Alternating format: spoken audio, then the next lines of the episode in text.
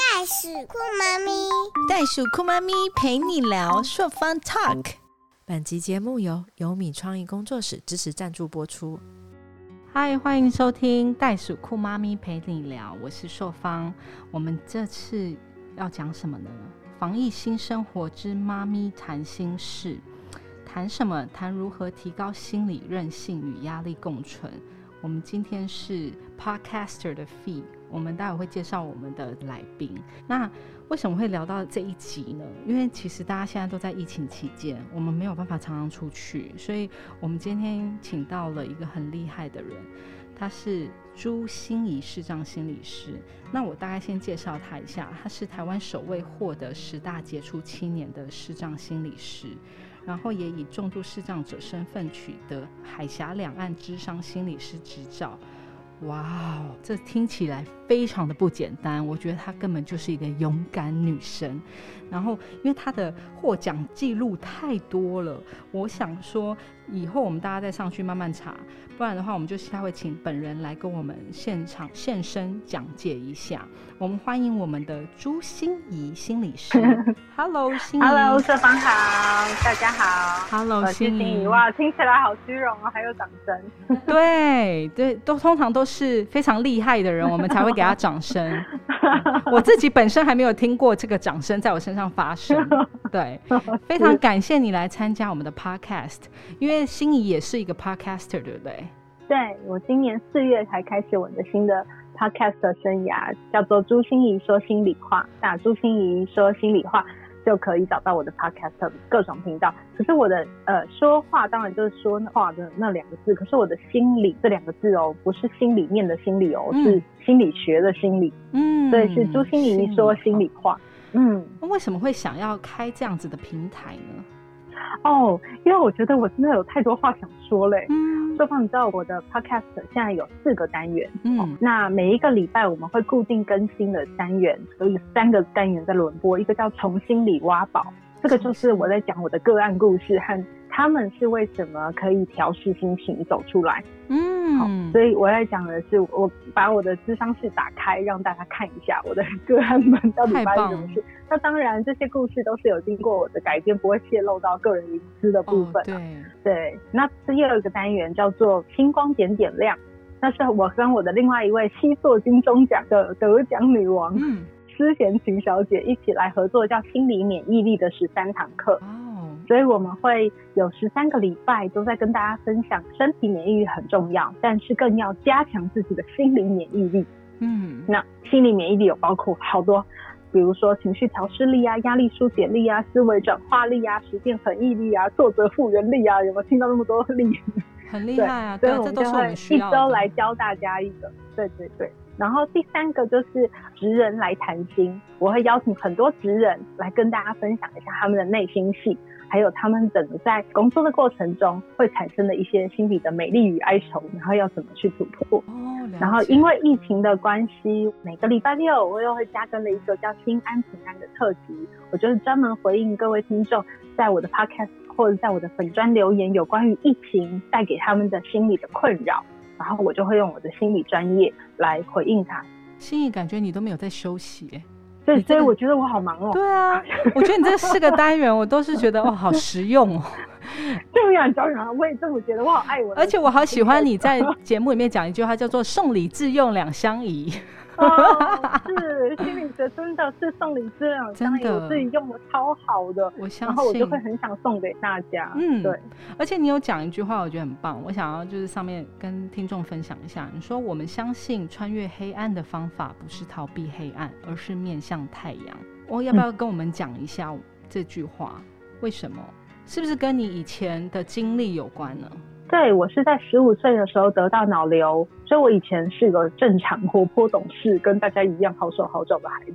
然后当我十五岁得到脑瘤，十七岁的时候正式迈入了障碍人生。我不只是右眼完全看不到，左眼还剩下一点光，还有大的色块。嗯我的右边的肢体和右边的颜面神经，在刚出院的时候就很像是半边中风的病人，哦是没有办法运动的。嗯对，不过现在大家都说我复健的还不错，这样猛一看还会说哇塞正妹，好可爱哦。对 对对，可那那不是就是在人生最青涩懵懂的时候，最 care 自己的呃外在、啊、外表，甚至是说身心灵最敏感的一个青春期状况的时候，你遭逢这种巨变吗？是啊，是，所以我就是因为这样的经历，以前我是一个，呃、现在我当然目中无人了，就是看不到人了。可是以前的我更是一个目中无人的人。那从人生胜利组，然后变成这样的时候，我真的经过很长一段的心理调试，而且那个过程是来来回回螺旋式的，就是今天觉得好像好了，然后明天又觉得碰到一件事，然后就会痛痛不欲生，这样呼天抢地这样。嗯，对，然后在慢慢的一个螺旋式的复原过程以后，我真的发现哦，真正能打败一个人的不是他的外在现实，就像我的失明，真正打败一个人的其实是我们的心被打败了。嗯，当我们的心过不去的时候，再多挑战困难都是 过不去的难关。其实最大的敌人是自己。对嗯对，所以我后来为什么坚持要走心理师这个行业？因为其实我是重度智障第一位心理师嘛，那种革命先烈通常都是会被死在沙滩上的嗯那种，就是没有人要给我工作啊，到处求助无门啊，然后就不知道我的履历表要投到哪里去，然后一定会被拒绝。那可嗯是我还是觉得我很坚持的要走心理这个行业，就是因为我自己很认同，非常认同，就是一个人的心理的力量是多么的强大。嗯那人最关键的其实是不要输给自己，我们怎么样让自己的心理发挥最好的状态，你就可以去面对人生里面很多的折磨、无奈、不如预期、意外。心怡，你是台湾师范大学主修特殊教育系，副修教育心理及辅导学系。可是你的人生遭逢这个巨变以后，嗯，然后你在十七岁之后，你就决定要投入这个特殊教育跟心理学系吗？我完全没有，我也只想只想做个心理师，就是我只想投入心理学系，嗯所以进入特教学系是我人生的一个最大的意外。那你可以跟我分享一下什么是特教吗？哦就是只是只有身心障碍吗？那叫特教吗？对对对，特殊教育 （special education） 嗯那是特殊教育，所以我们服务的族群就是上智和下愚，嗯包括呃上智就是所谓的资优生，所以资优班有才艺哦特别的班，然后有天资赋优异的那些班级，或者是有跳级生，好、嗯或者有免修生，都是我们服务的范围。然后下面下余的部分就可能是有很多的身心障碍朋友都会在我们的服务范围内。那它是 education，所以它是服务的是学生，所以是以教育为出发点，然后又对又以教育为出发点。哎、我觉得这很棒哎。那资优的人有什么好去需要辅导的、啊？因为他们已经天赋异禀啊。你知道台大的自杀率很高吗？哦，因为永远都是 越会有人更对强。对他们的自我价值，从小就应该讲说，我们华人社会教教育出来，通常都这样。我们不知道怎么衡量我们自己，嗯所以我们通常都从别人的身上，我们来看到自己是不是好的，有多优秀。嗯那他们一直都是品尝着这种优越感长大的，所以当进到一个环境里面，他们发现怪物很多，嗯然后他们一支笔都发现自己很烂，或者是自己怎么样就是差。然后就被击倒了吗？对，后来我在研究心理韧性的这个东西，韧，我发现韧最重要的东西叫做柔软。嗯，他们一直被养成的很硬，所以当他们到那个环境里面被击倒之后，他们就断了。他们不知道怎么柔软的去接受，怎么去面对人生的失落嗯。生生活的挫折。嗯，对对，所以那个那个柔软，我觉得是最难学习的一件事情，而也是他们最大的痛苦。嗯，难怪哦，我可以理解，因为我常常听到说天才啊，跟呃蠢才一线之间，其实不是说嗯。天才跟蠢才，而是因为可能有些很多学生很会读书，嗯。可是他在生活的经验是零。嗯。心仪提到了一个很重要的点，就是说你可能在学术上面是 academic 是优异的，可是你嗯。没有所谓的嗯足够的心灵的层面或是教育，去接受很多其他的挫折或者是考验。嗯。像我想嗯。跟你分享，就是我有一个国中有个好同学，嗯。他国小以来啊都是非常成绩优异的，嗯。可是他一进入我们这些私立国中的时候，而且我们班又是所谓的那一年级的资优生资优班，嗯，然后他一下子被打到十名以后，他没有办法接嗯。受，他就开始嗯。逃避这件事情，所以他常常会跟我们去虚构一些嗯不是事实的东西，就说他嗯。爸爸有很多本护照，然后他家里有很多的现金，然后那个时候的嗯。我们都是小朋友，我们当然就是相信嗯。他，所以对他投以嗯。那一种，哇哦，是哦，哦你好特别，然后他就是希望我们这样子对待他，因为他别他觉得嗯。说他在成绩上面没有像没有办法得到人家的优异的掌声，因为他也是独生女，这样，就后嗯。来他的人生到。轨道就是走偏了，就是一直用借口嗯啊，用我有生病啊，然后我可能我有恐慌症啊，就是一直在用借口去让他不想要去来学校读书，因为他觉得他在学校得不嗯到那些掌声跟成就感了，嗯这样子。所以所以你刚才讲的这件事情，其实像类似这样子的个案，是不是就要在小时候就要赶快带去，就是看看我们心理智商这样子？我刚才就想说，我说说好可惜，就是如果他早一点碰到心理咨商师，应该就人生会很不一样。对。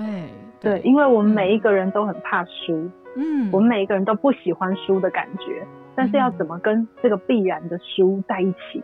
对，那因为我们有很多听众啊，其实他们对嗯。心理智商是非常陌生的，因为他们都会嗯觉得说，我今天要去跟一个陌生人讲我现在遇到的遭遇，我觉得很难启齿，或是讲说我跟我先生的不愉快，或是我跟嗯我家人的不愉快，我觉得很难启齿。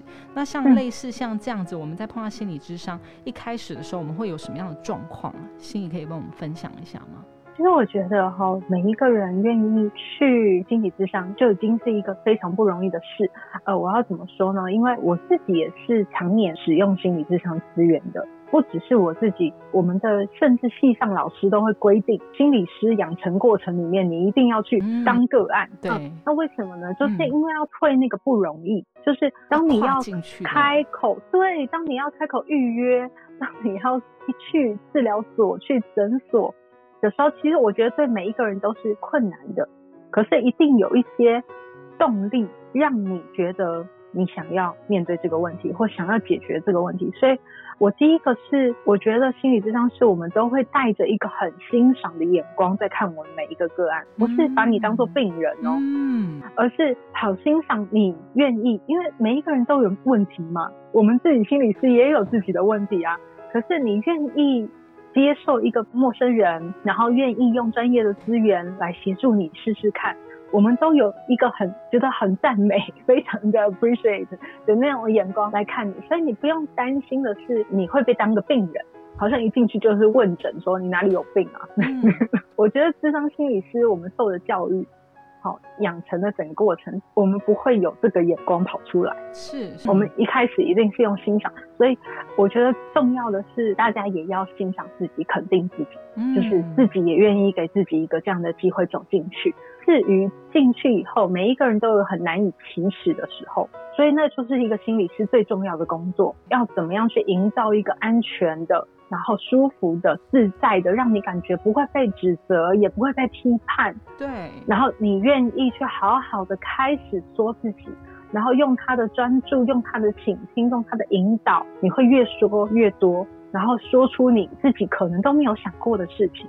对，我要跟大家分享一下，就是因为在喵喵的鼓励之下，虽然我自己是心理系的，但是因为回到台湾太久了，没有接触到心理智商这一块，所以我就在喵喵的鼓励之下，我就去做心理智商。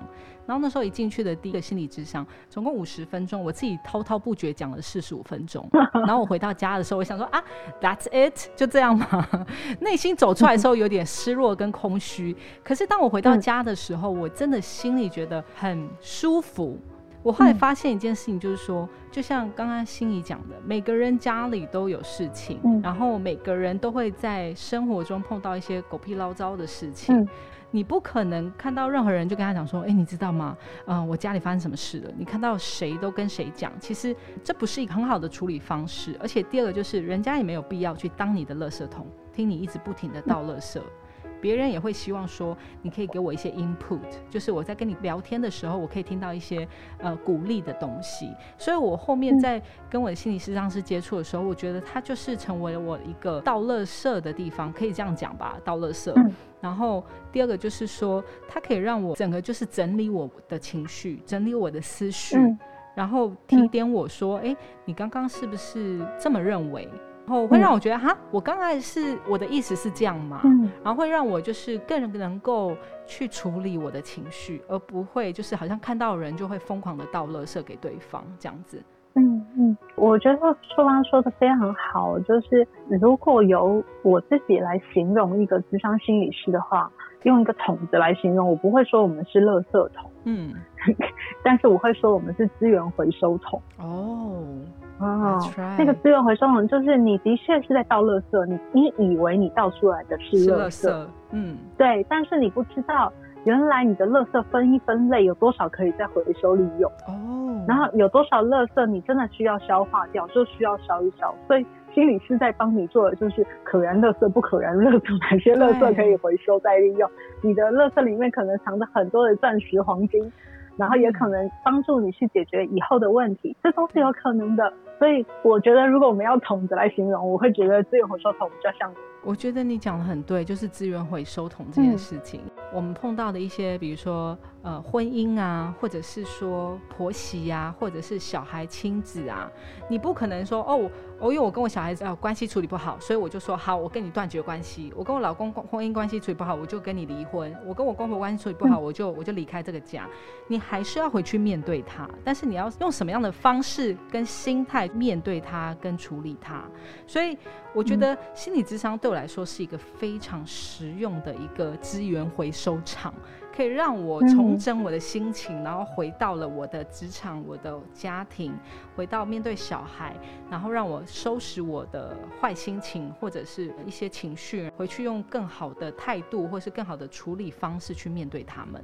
嗯嗯，很好。所以嗯很多人都会说，为什么心理师这么好赚？都是你们在讲话，对不对？嗯嗯嗯。可是因为如果你不把那些东西倒出来，资源回收厂也不知道要回收个什么东西啊。是啊，可是通常这样子刚开始去参加心理咨商的人，会大概会期待，就是说我我今天一进去，我就像我去看感冒一样，医生会给我开一个感冒药。可是去了心理咨商所，跟心理咨商师见面的时候，我们要带着什么样的期待？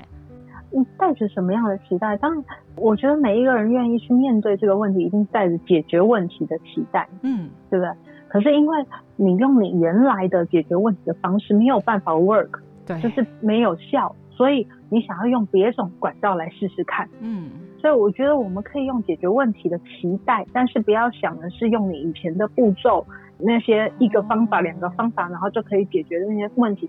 那个问题的管道或路径不一定长得跟你原来以为的一样。嗯嗯，所以我觉得来心理上很重要的是，当你讲完你自己的话，然后愿意跟你的心理师产生一点连接、一点信任感，然后让他去引导你，那他有时候也会回馈给你一些你没有想到的东西。当我们愿意带着开放的心态去迎接各种可能性的时候，我觉得我们才比较容易达到你要的答案。太棒了，心仪，我觉得你讲的真的很棒，就是你愿意打开心房，把你的问题拿出来，别人才可以嗯听得到说你需要的是什么。我们期待说，哎，你会给我什么样的意见吗？去看心理智商，是不是他会告诉我说我要跟我老公离婚啊，还是我要怎么样跟我公婆相处？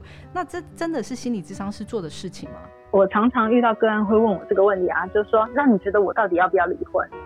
好，那你觉得我到底要不要休学？嗯我就跟他我想说，我很乐意给你我的建议，我不管给你 yes or no 都很好。为什么呢？因为我说完就算了，对，可是重点是你要做，嗯，所以结果是你要承担。那你愿意听我的建议吗？我怎么说你就怎么做，然后把最后的后果赖给我，嗯这样你就开心了，对不对？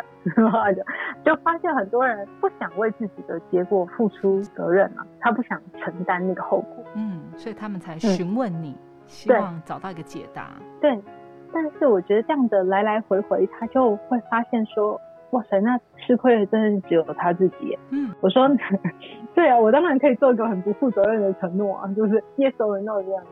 对啊，嗯可是承受后果都是你耶。对，所以就是引导他们，让他们自己讲出来他们想要的解决方式吗？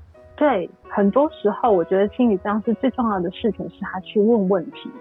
嗯，就像我曾经遇到一个很焦虑的个案，他下个礼拜就要考试，他非常焦虑。那那时候我是智商新手，我真的就是忙着帮他解决问题，你知道吗？我就告诉他一条一条一条，我以前考试的时候都怎么准备啊，然后你可以画格子啊，你可以设计表格啊，你可以念多少章啊，然后你要给自己一个增强物啊，什么什么。嗯反正你知道我 我知道的所有东西都给他，可是那个个案一点都不收啊，他这个说是是是很有道理，但是但是但是但是，对但是对我跟你讲，到那个 yes but 的这个语言在智商室里面如果出现的话，就表示 something wrong，就是嗯我们一定要停下来去检核一下到底怎么了。嗯所以那时候我就发现了自己说，哦，原来是我太急着，因为我才智商新手嘛，我很想证明我自己有效能，道？嗯 我很想对证明我有帮助，所以我想要赶快给建议。你超了捷径了你，对对，而且他就是下个礼拜就要考试嘛，所以我当然要给他很多啊。可是这感觉好像一点都没有效，嗯所以我后来就开始问他说：“这是你第一次感觉到考试焦虑吗？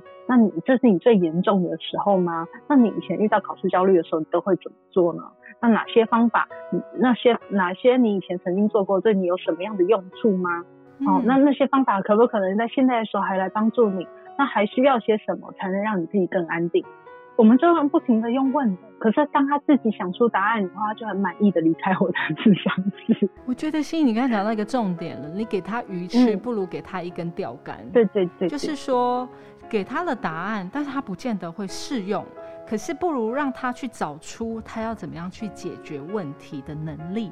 对，所以受方说的很对，这也是一个心理师和个案要不要结案一个很重要的指标。哎，哦，是哦当你可以把一些思维都可以放在自己心里，比如说自己以后再遇到考试焦虑的时候，哎，奇怪，这些问题好像就会跑到自己心里。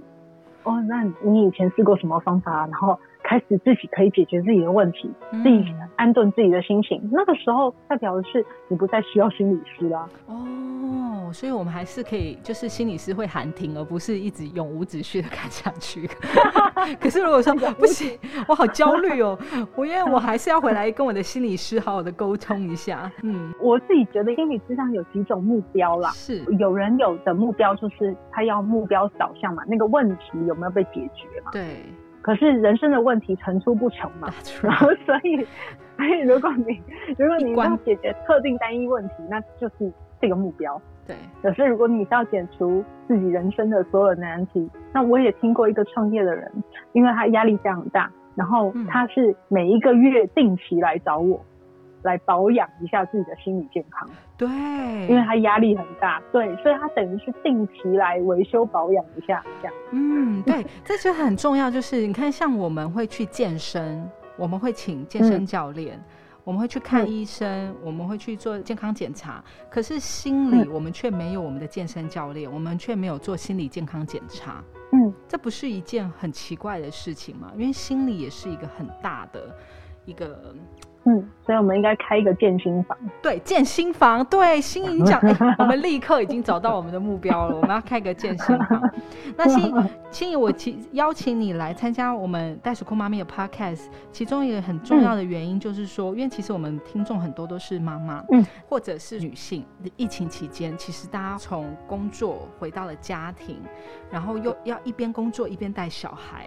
然后呃在一块的时候，或者是说本来就是全职妈妈，可是全职妈妈她可以带着小孩子到处去上什么课、什么才艺课，可是现在什么都 cancel 掉，嗯要回到家里面，嗯嗯嗯面对小孩，面对老公，嗯甚至说要面对公婆，嗯这样子，全家人都在一个环境里面，然后又没有办法，就是因为以前可能另外一半会依赖说，哦，呃，小孩是太太照顾的，所以他还是会依依照这种方式再继续过生活。嗯，可是所有的压力都在媳妇，或者是说在这个妈妈，或是在这个太太身上的时候，他们其实是很崩溃的。那就像你刚才讲说，我们要在提高心理韧性与压力共存，所以想要请你跟我们分享一下，回到了生活之中，然后因为疫情，然后大家被关在一起，而产生了一些心理负担或是情绪，我们要怎么样去提升我们自己？我觉得最要重要的一件事，你可能会觉得我在说屁话。可是我觉得最重要的一件事就是允许自己做不好。嗯，你不是完美的，在这个兵荒马乱的时候应付那么多的压力，你觉得谁要做得好啊？嗯，谁能够做得那么好啊？又要当像我听到人家讲，他说我要当校长，我要当那个补习班老师，我要当厨师。对，我觉得在这个状态之下，我们最需要做的叫做接纳，接纳那个崩溃的自己。对你崩溃，谁不崩溃啊？我跟你讲，在这个时候谁不崩溃？每天都我也经济全部断炊哎，对啊。然后我还是个心理师，所以我还要告诉别人怎么安顿身心。That's right，你不能够一直崩溃。我要想要看心理师如何崩溃。对啊，所以谁不崩溃？嗯，所以我觉得要给自己一个很大的允许，就是在这个状况之下，你真的不需要做的那么好。你不需要用平常的标准来要求自己，你也不需要用个很理想中的状态来看待自己。嗯，没有说一定要把它赶走，好，一定要把这个焦虑、这个恐惧、这个崩溃、这个抓狂赶走的时候，嗯，你反而比较平心静气，反而我们才能定得下来。嗯，要不然我们就一直在，就是像溺水的人，一一直抓浮板，然后一直游不到前方去。然后所有事情都被搞得一团糟。了解，哎，这这这真的是先接受这样不完美的自己。对，我觉得这个是现在我们最需要的心法。Let's right。那像回到生活，我自己跟大家分享一下，我们家的长辈比较多，我们是四代同堂。嗯，我以前可能只要顾好我自己，顾好我老公，顾好小孩，但是现在当所有的长辈回家的时候，我要顾好每一个人。因为长辈他可能希望你坐在那边用台语跟他聊聊天呐，然后呃呃，我的公公婆婆可能会是希望说会问你说，哎，小孩子今天的学习怎么样啊？然后婆婆会说，哎，那今天晚上啊，你们吃的是什么？就会变成说我的压力变成很多重，可能我要花其他的心力去应付到这些人。对，然后我自己的话，我其实一开始我是觉得我也是有有到。压力，可是还不至于崩溃，因为我就立刻扣了我的心理智商，是我说我必须要跟你心理做线上咨询一下，就是分享一下我现在，然后分享完以后，我就觉得其实还好啦，就是回到生活中去接受它。接受它，面对它，然后到现在，我其实现在的阶段是享受它，像对，因为我享受它是当我用正向的心态去看我这些每一个人的时候，变成说，当我小孩子在做一些他崩溃，因为他出不去嘛，嗯，他的电没办法释放，所以我就心想说啊，我要找什么事情给他做。我们昨天就做披萨，那因为我儿子他不大会做，可是他喜欢吃。他就会发觉啊，妈妈在旁边做一些很特别的东西，然后上面会撒一些 cheese 啊什么之类的。然后另外一个就是我小婶的小孩也在旁边，就觉得好开心哦。然后像面对长辈的话，就是可能多跟他们聊聊天呐，然后多跟他们互动。然后我觉得这个礼拜的时候，我的压力就减少很多，比前几个礼拜来的少很多这样子。对，然后就像你讲的，我可能必须要去面对，就是我不并不是一个完美的太太。我没有办法面面俱到，嗯，我只能够就是尽我的能力去做好我觉得很重要的事情，这样子，嗯嗯，对。那因为我们常常就是听到我们妈妈群组里面有一些妈妈，就是也是在生活当中，尤其是疫情期间啊，小孩子没办法出去啊，然后自己也没办法出去，然后就变成很情绪化这样子的状况，嗯，对，嗯。我可能这次像你跟你聊完天后，我学到一点，就是说不要去尝试帮他们解决问题，嗯，要让他们自己去找到适合的方法，嗯嗯，对对，因为像我先生他就会说，如果我跟我先生闹脾气啊，他隔天他就会说，你要不要喝珍珠奶茶？好像就是这是一个他丢出一个就是桥梁要沟通下台阶的方法，对。那以前的话，我就说我不屑，这个也 这个也太便宜了吧。但是现在我就说去冰微糖，谢谢。虽然我觉得很好笑，但是我觉得这就是疫情期间，我觉得尽量能够让我们自己开心嘛，找到一个好的方式去开心，然后用正向的方式去面对这些我们现在我们能够解决的问题啊，对啊。对啊，我觉得很不容易，双方可以到享受这个阶段。现在我很享受哎，因为我现在很享受看到我的孩子，他呃这阵子以来被我用各个不同的食物去养胖。然后我很享受看他现在在学习语言的的样子，然后会唱歌，会动作很可爱。所以一开始的时候其实也是很崩溃的，因为小孩有时候不听话，乱丢东西啊，搞得满地都很乱，然后你要一直不停的捡东西，所以我的腰到晚上都是非常酸痛的。可是现在就会用不同的想法，然后去教小孩说：“哎，你要管。”把这些东西捡起来，然后放在哪一个框框里面，然后发觉小孩子也是会看着你，也是会照做的。然后现在就会觉得很开心，就是从本来有点慌乱，到现在会觉得循序渐进，很享受的感觉。没错，我觉得这疫情啊，打乱了我们所有的规划，所以我们必须要重新安排一下自己的优先顺序。嗯，对，有些时候，对，就是有一些不需要坚持，因为我看到很多妈妈很。嗯，很多家长非常的焦虑，孩子课业会落后，对，好线上学习一定会不专心嘛。可是现在这个比重可能就不能放得很重，因为连我们自己上线上课程都常常不专心。嗯，对啊，我们怎么能要求孩子说你一定要专心呢？所以，唉，就是，也也就是能够过生活就很好了，然后去安定的享受的。然后安全的，好好的过这段期间。嗯，心里想的很对哦。嗯，因为现在大家很多人面对的焦虑是那种无形的、看不到的敌人的压力。每天打开新闻都是在讲一些哦哪里多少哪里多少，然后数字都一直爆出来，然后又面对好像说我们没有呃解决的方式所伴随的压力。如果像面对这种焦虑的，你会怎么样去引导他们呢？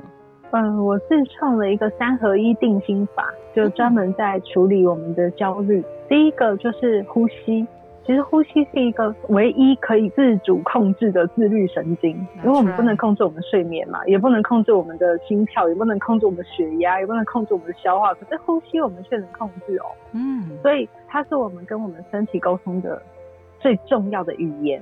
所以你的呼吸在告诉你的身体说你现在怎么了？你现在好吗？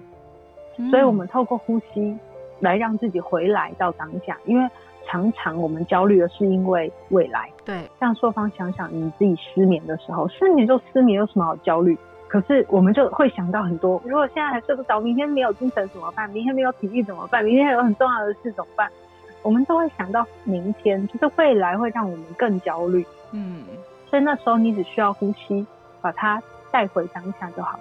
专注呼吸，然后告诉你自己的身体，就是哎，你现在其实 OK 的，失眠就失眠，就这样。然后第二个，我就说要祝福，祝福是什么意思呢？就是。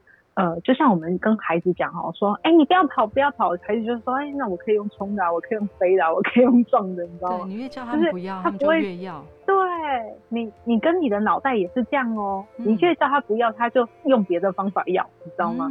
所以你应该要跟孩子讲说，你要慢慢走，好，你走慢一点，那孩子就知道慢慢走。那你的脑袋也是这样，所以当你在焦虑一些事情的时候，你要想的是，不是？不要那件事的发生，而是我期待什么样的状况发生。所以，当你在担心的时候，你就送祝福。如果你担心的是自己，你就送祝福给自己。嗯，如果你担心的是别人，你就送祝福给别人。反正你担心什么、焦虑什么，你就送祝福，期待的那个结果，送祝福给他。哦，这就是为什么老外常常讲说 “wish you luck”，“wish you the best”，都不会说“嗯，哎，你不怕跌倒吗？你不害怕？”对，因为。台湾的教育环境会说：“你不要跑。”我很可以分享这段原因，是因为我们家四代同堂，然后很可爱，就是我都会很鼓励我小孩子去那个溜滑梯，因为我就觉得哇，它可以刺激你的前庭。我在家里架了一个溜滑梯给他，然后我就觉得你就是要尝试用不同种的姿势溜下来啊。然后我还会给他一个小盒子，说你可以像是这样滑下来，像在滑。很快速的滑下来，因为我都在旁边，然后他就会被这些东西引发，然后很开心。可是只要我的小孩子一站在那个楼梯哦，溜滑梯的楼梯还没上去哦，就听到那个阿昼啊，九十几岁的阿昼就说：“不要跑，下来，你下来，我 会蹦蹦哦。”然后我常常因为可能我我不在旁边，我在厨房，我就会立刻冲出来，想说好紧张，发生什么事情？因为阿昼很大声在喊嘛。然后当我一出来的时候，我就看到他只是站在溜滑梯的阶梯上而已。嗯，对，就是所以我觉得心怡讲的很重要，就是说，当你担心那样的状况的时候，你要送祝福给对方，慢慢走。小心，慢慢滑，而不是就是很大声的说会会跌倒 啊，很危险这样子。对，因为这样对小孩他们也不会听啊，他们还是照做。对，所以我觉得这样很容易懂啊。就是我们要真的要去想的是，我们期待什么样的状况，而不是你不希望什么状况发生。因为大家都听过念力嘛，吸引力法则嘛，潜意识的心想事成原理啊，大家都知道啊。对，要怎么样让自己想要的事情。好发生，对。那第三个部分就是感恩。虽然说感恩很容易，但是我觉得感恩其实在帮助我们转移焦点。嗯。因为人会焦虑，是因为一直就困在那个你焦虑的事情里面。嗯。就像白纸上面有一个黑点，你就一直困在那个黑点里面。那当你感恩的时候，你其实是在放大你的世界。嗯，所以不只是你可以感恩别人，每一个人生命你遇到的人，你其实也可以感恩自己，感谢自己在这个状况里面还是撑着，感谢自己没有放弃，感谢自己的身体还是那么努力的保护自己，对，都很好。就是不要是拘泥在那一点里面，然后让你自己一直拴在里面。所以我说三合一定心法。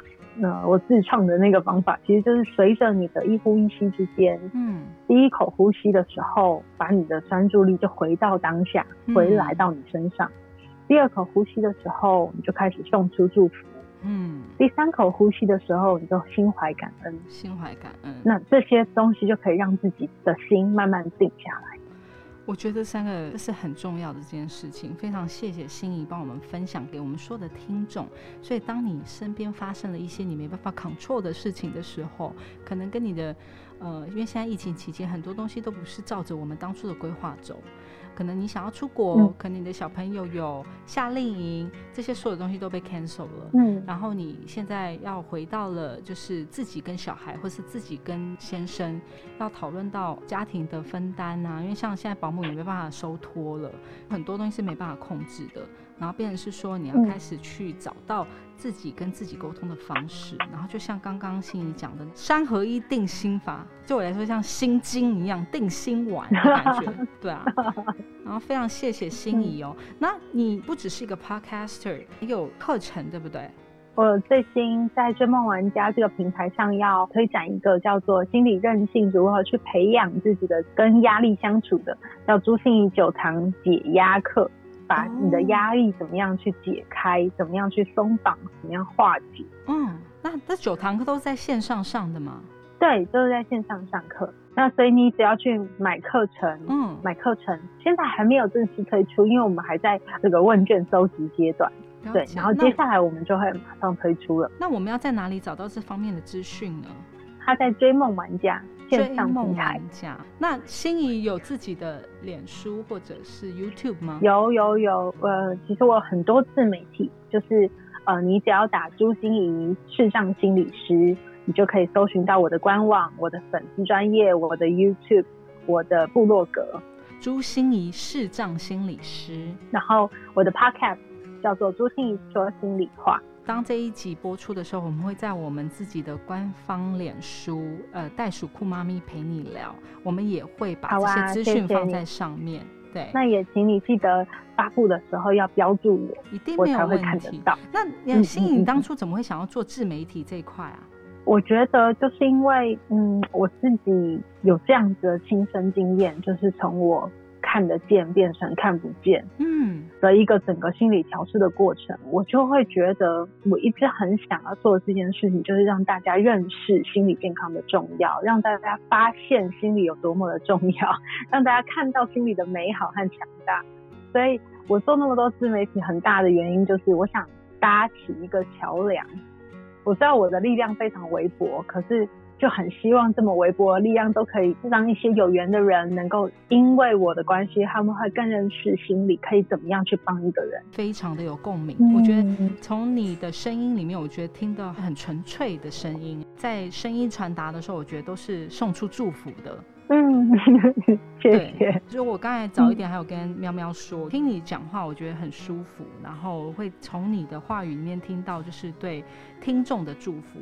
那也非常谢谢你来在疫情期间还有时间，你看你的生活多么的忙碌，还有时间来上我们袋鼠酷妈咪陪你聊，感谢你。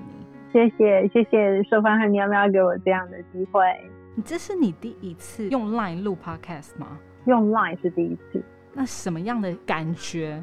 因为我觉得用线上录应该都差不多的感觉，只是用不同软体嘛。对，我还是说我的话，对，你是会感觉，嗯，线上录的时候比较难听到呼吸，因为我觉得我是一个很靠听力的人，就是因为我们没有视力，我们非常靠听力去感觉，所以像我跟林书伟、书伟姐在主持这个 Pop Radio 的时候。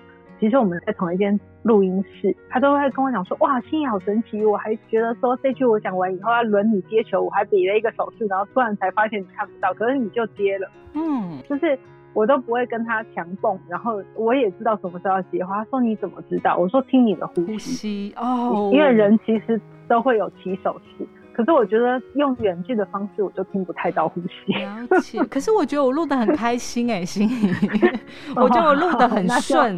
对，那就好，那就好。而且我我刚刚在要开始的时候，我还在问喵喵说：“请问那个心仪是怎么看到我们的脚本的？”哦，我的电脑有荧幕报读软体，所以你他就会读给你听吗？对，如果是文字的话，那你要上赖的话，读的会出来吗？打出来吗？会会会，只要你不要贴给我贴图。如果你贴给我贴图，他就会念贴图，他念不出来里面是什么讨厌或者是宝宝觉得苦。可是对，可是现在有很多的贴图是有声音的。对对对对，所以你就点它，然后它就会哇。这样子哭一声，你就你的声音好可爱哦！我我在模仿贴图啊。对，而且心怡，我真的很想要、很诚心的想要邀请你来上我们的勇敢女生系列。我觉得你就是我们的勇敢女生的代表人之一。未来我真的很想要听听你分享一下你的故事跟你的生命历程，可以吗？好啊，我我当然乐意。然后我去年六月出了的一本书叫做《打不破的玻璃心》，对对对对，这本书它就是呃你说的我的故事结合心理学。这本书的名字叫做《打不破的玻璃心》，副标题叫做《穿越逆境的二十个面对》。哇哦！而且现在已经到第六刷了，是不是？是是。然后我我觉得打不破的玻璃心其实就是心理韧性的意思。嗯，就是我觉得每一个人的心其实都是敏感的，或者都是脆弱的，但是要怎么让自己不被打破，那个就是柔软。那个就是心理韧性，心理韧性非常强。那所以我们要怎么样培养出自己的这一个部分？然后我用二十个面对，就是我自己的故事，包括我在面对我的残缺，面对我的失去，面对恐惧，嗯，然后我在面对拒绝，面对质疑，面对失落，然后在面对自卑，甚至是在面对金钱和面对死亡，我都有很多很多的故事。那我就会把二十个。面对整理出来以后，每一篇最后都会写上心言心语，就是朱心怡说心里的话。嗯，那那一篇就是在分享这个面对到底用心理学的方法怎么样去穿越。所以。这本书就是看到二十个面对，但是你不只是看故事而已，更会有一些呃人生的或者是心理学上面的一些影响。非常推荐所有的听众朋友们去看看这本书，因为真的讲的都是我们人生中的大小过程。然后虽然心仪现在才四十岁而已，对我来说是很年轻的，可是你的生命中已经经历了了那么多的事情，也可以教我们很多的事情。不敢。就是我觉得大家我们都是在一起，怎么样在这个人生海里面可以活得好啊？That's right，不枉此生。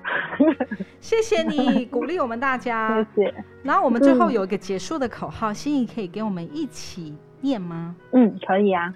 Keep going, keep fighting，相信自己，勇敢前进。耶！谢谢心怡。OK，太好了，拜拜。好，拜拜，拜拜。我是朱心怡心理师，在今年四月的时候开设了一个我的自己的 Podcast，叫做朱心怡说心里话。朱心怡就是我的名字，说话就是说话，但是心理就是心理学的心理。因为在咨商室里面，我常常听大家说话，但是我也有很多话想告诉大家。不管是我的个案发生的故事，在我自己身上发生的故事，或在我们生活里面各个角色、各个领域会发生的故事，我都会透过这个 podcast 来跟大家分享。